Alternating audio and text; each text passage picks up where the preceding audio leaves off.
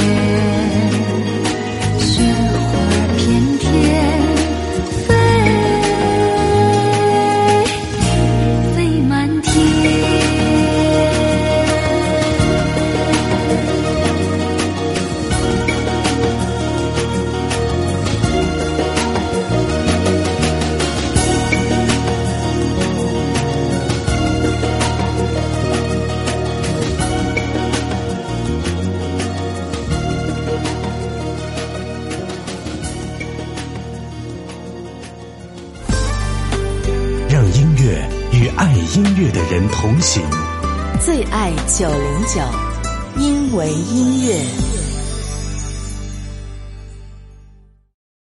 在中央电视台众多的新闻主持人当中，我最喜爱的便是白岩松。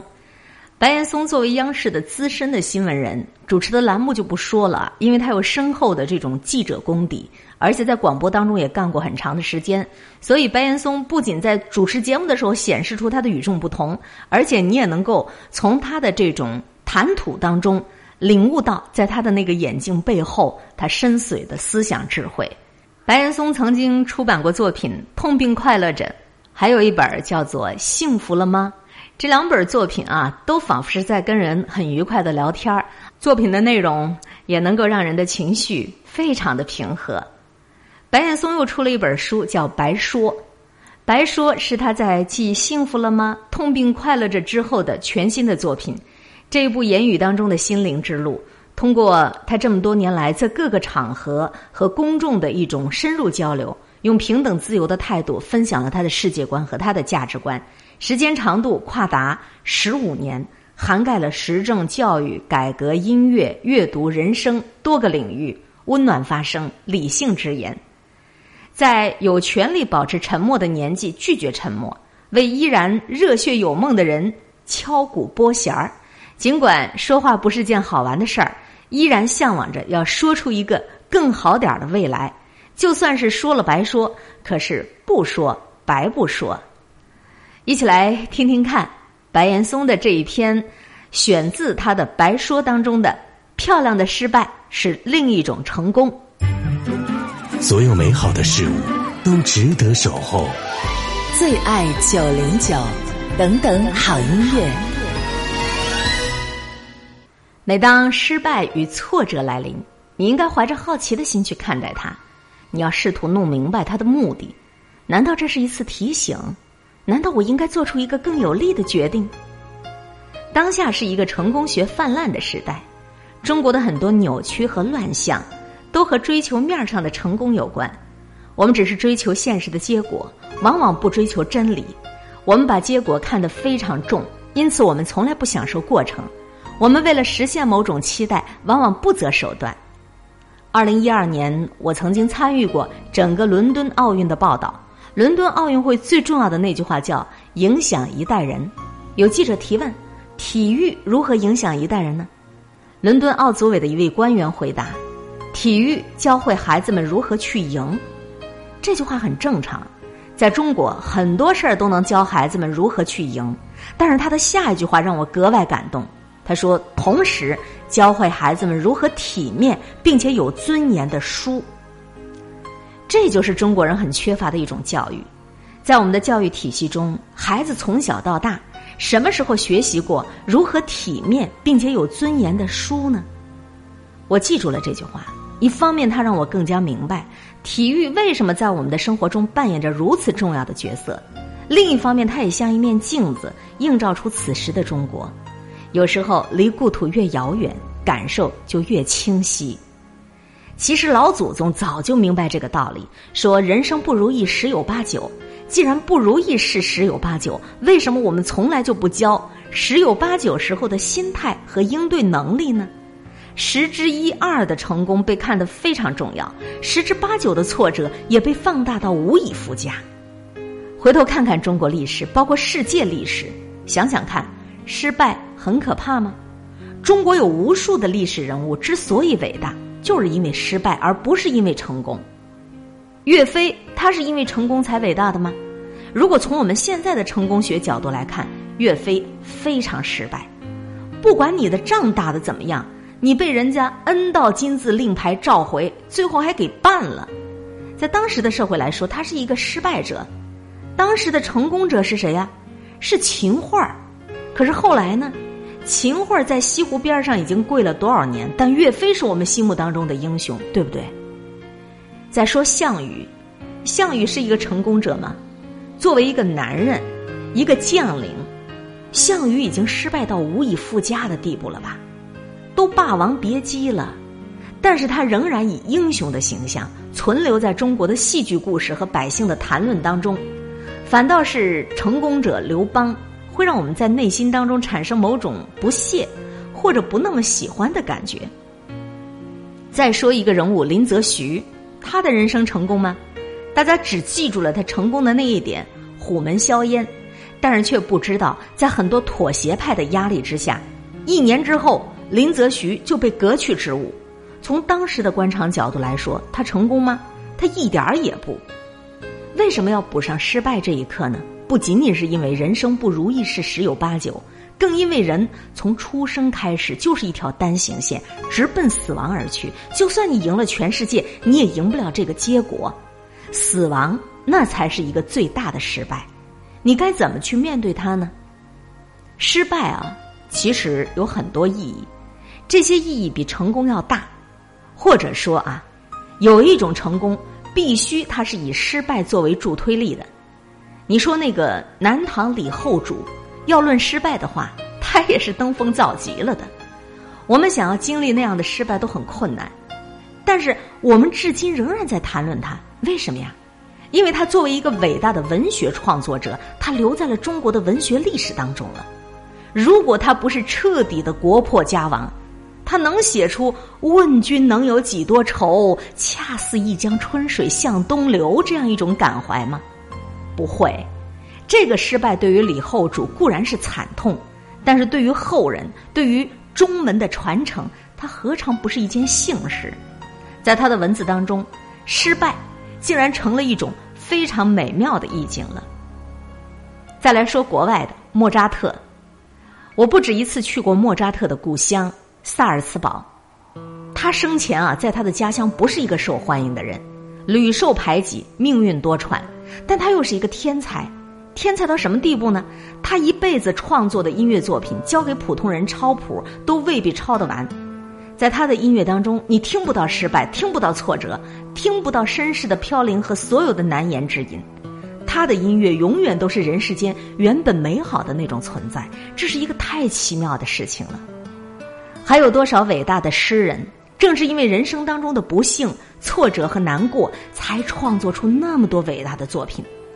我们都知道苏东坡的作品太好了，但是苏东坡的官宦生涯其实是非常糟糕的，屡屡被排挤、被贬斥。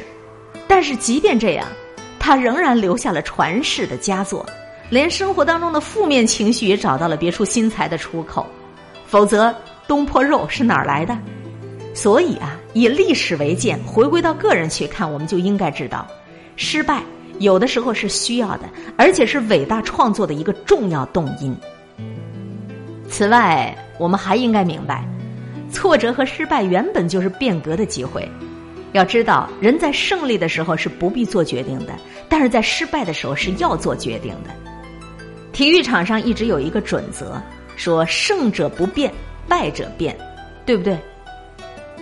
今年巴萨得到了三冠王，但是如果回到一月份的时候，这是几乎所有的体育迷都想不到的，因为当时的巴萨几乎已经快要完蛋了，输给了皇马，输给了塞尔塔，尤其是在新年伊始输给了皇家社会。失败，它就像是一个挤破毒瘤的过程，一次失败好像还无所谓，两次失败似乎也还能扛，但是输给皇家社会之后，整个队的矛盾全面爆发出来了。梅西和主教练之间的问题，足球风格的问题，等等等等。这个时候，球员们意识到惨了，如果不认真的面对他，做出一个新的决定，我们将一事无成。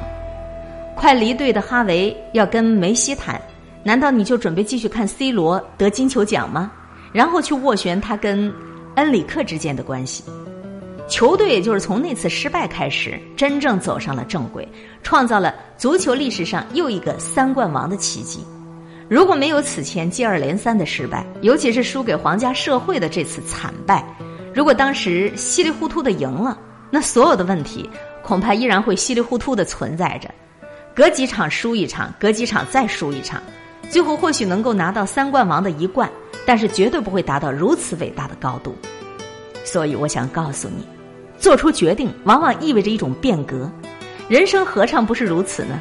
每当失败和挫折来临，你就应该怀着好奇心去看待它。你要弄明白，它的目的究竟是什么？难道这是一次提醒？难道我应该做出一个更有力的决定了吗？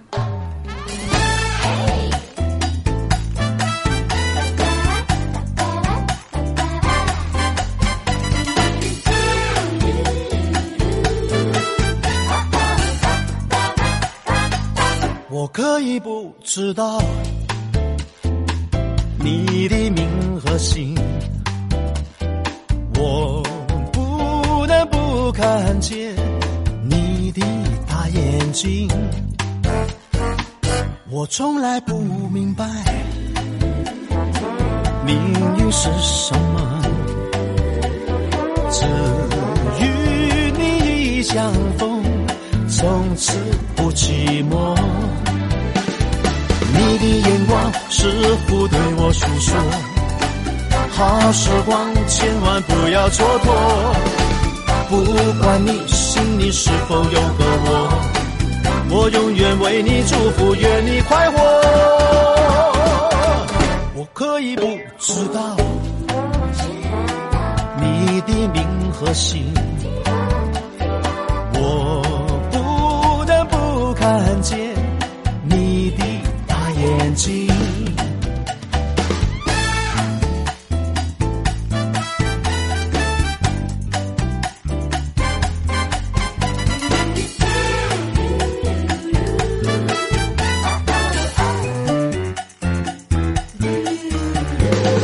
我可以不知道你的名和姓，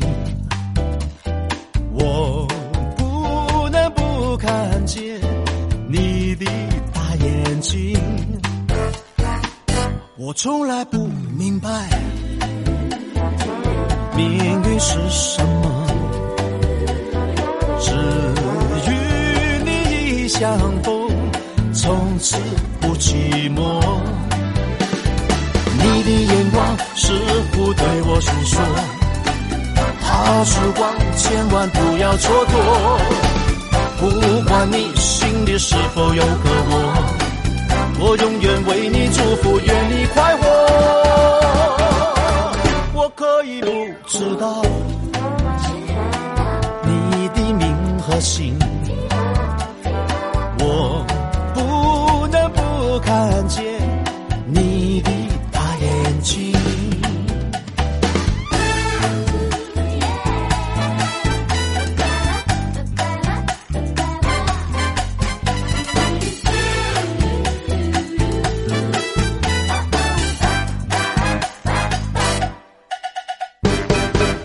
最爱九零九，因为这音乐，这里是襄阳广播电视台音乐广播，一切刚刚好。用好听的歌曲、漂亮的文章，和你一起梳理每一天最美好的情绪。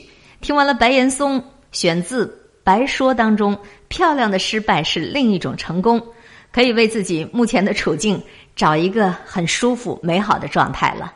失败就好像是一个挤破毒瘤的过程，你要相信一切都是最好的安排，不抱怨，不颓废，不消极，就算是失败也漂亮也精彩。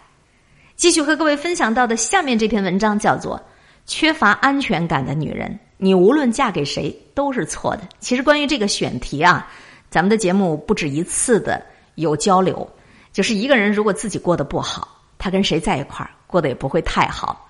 这个法则不仅仅适用于女人，男人同样如此。一个缺乏安全感的人，一个自己一个人单身的时候就过得一塌糊涂的人，他就是结了婚，他就是有了伴儿，那个日子也过得好不到哪儿去。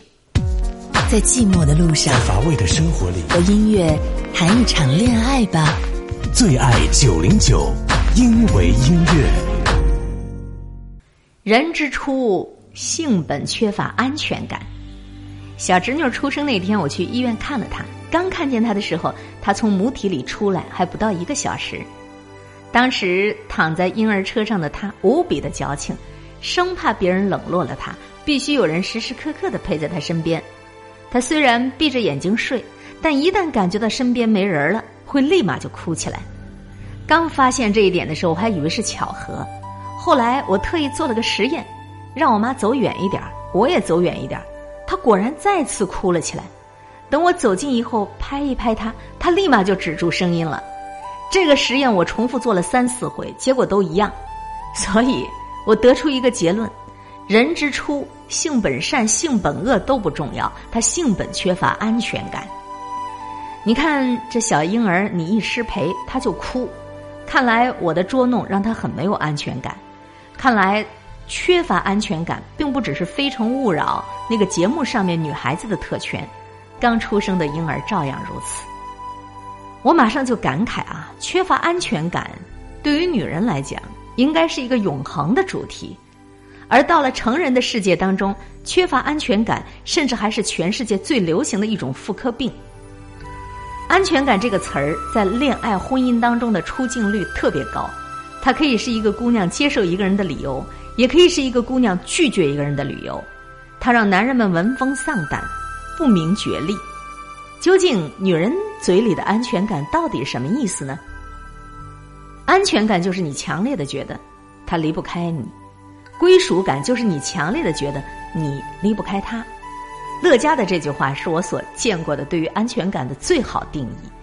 但是通过比较这个定义啊，我们会发现，安全感和归属感其实是有点矛盾的，很难兼得。一般来说，你越爱一个人，就会越觉得你离不开他。所以归属感也就越强，但同时你越爱这个人，你越离不开他，你便会越担心他不爱你，或者你担心他不会像你爱他那样投入的爱你，所以你便越发的不敢断定他离不开我。所以说，归属感越强，安全感便越弱，很少有男人能够同时的满足女人的这两种需求的。有不少的女人啊，一方面追求稳定，指望着从这个男人身上获得安全感；另一方面呢，又在追求刺激，指望男人能够给她制造出一种浪漫的感觉。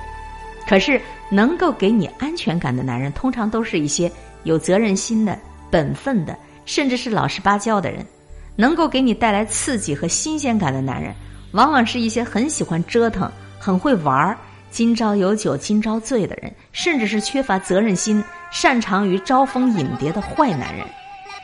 结婚之前，如果男人没房子，女人没有安全感；结婚以后，如果女人突然发现这个男人竟然背着她有很多套房子，那她就更加没有安全感。所以啊，无论是情调还是财产，都有可能是对安全感的极大的威胁。墨汁怎么会有泥鳅？话说完飞过一只海鸥，大峡谷的风呼啸而过，是谁说没有。有一条混沌的像微笑，无力的躺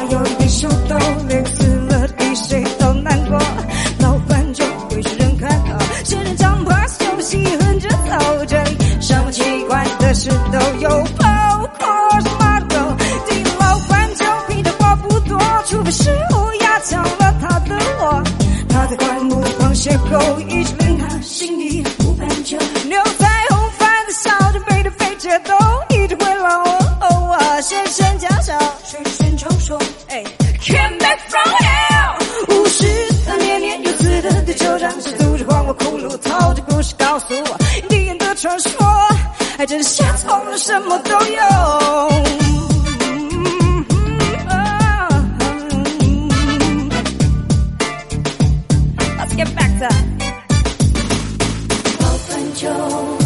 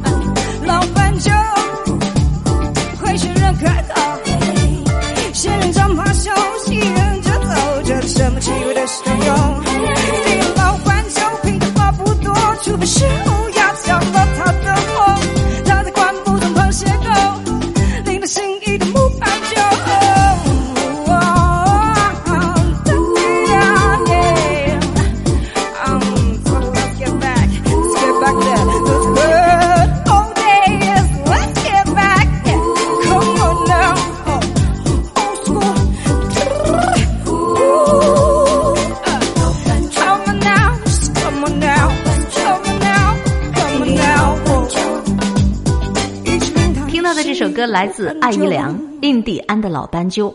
各位正在收听到的是最爱九零九，因为这音乐，襄阳广播电视台音乐广播，一切刚刚好。我是海玲，用好听的歌曲，用漂亮的文字来唤醒你今天最美好的情绪。准备好了吗？啦啦啦啦啦啦啦，最爱九零九，因为这音乐。